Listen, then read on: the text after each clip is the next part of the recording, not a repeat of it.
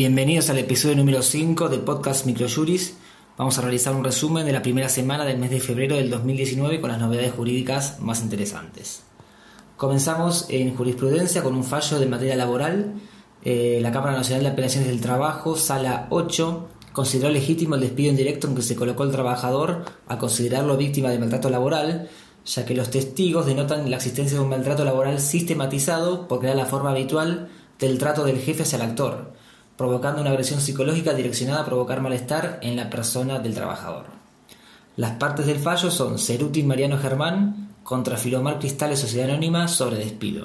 Este fallo es del 12 de noviembre del 2018. Continuamos en materia civil con un fallo de la Cámara de Apelaciones en lo Civil y Comercial de Santa Fe, Sala 2.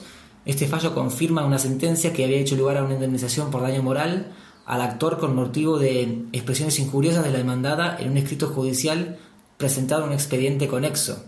Se acredita que, esta, que la demandada accedió con sus dichos el marco regular del ejercicio del derecho de defensa, constituyendo sus palabras agravios que atacan al honor del destinatario.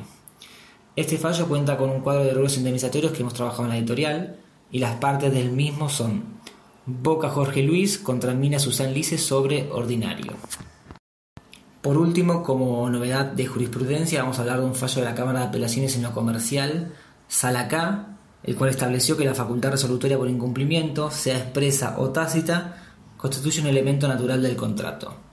En este fallo se establece que en la interpretación del contrato se debe tener en cuenta el principio rector de la autonomía de la voluntad, enmarcado por la buena fe y los límites que imponen la moral, las costumbres y el orden público, lo cual determina que debe buscarse en toda relación jurídica la verdadera intención de las partes.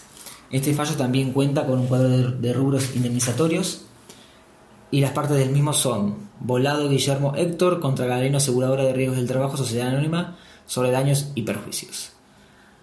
Pasamos a las novedades legislativas. La FIP, mediante resolución general 4408 del 2019, estableció que se podrá pagar la propina con tarjeta de débito y de crédito.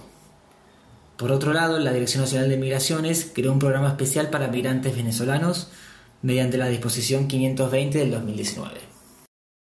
Para la sección de doctrina presentamos el escrito que se llama La Ley 15.057, aspectos salientes de la nueva Ley de Procedimiento Laboral de la Provincia de Buenos Aires, primera parte.